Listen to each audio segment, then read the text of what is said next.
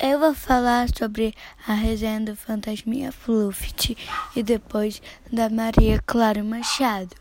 A resenha do Fantasminha Fluffy eu achei muito difícil de entender. Você não sabe onde início, meio e fim. É confuso, mas é legal. Você tem piratarismo, aventura e fantasmas. Fala sobre uma amizade e medo.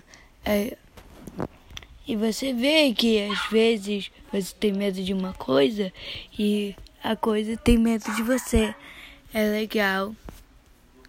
E a Maria Clara Machado, então, ela é muito importante para as crianças. Ela fez várias peças de teatro, escreveu várias peças, livros infantis e fundou o tablado. Ela fez a. Ela escreveu, na verdade, o, o, a peça de teatro do Fantasminha Pluft e que depois foi transformada em livro. Maria Clara Machado é bem importante. Ela é uma mulher de verdade. E isso mostra que as mulheres são independentes. É bom, isso é muito bom.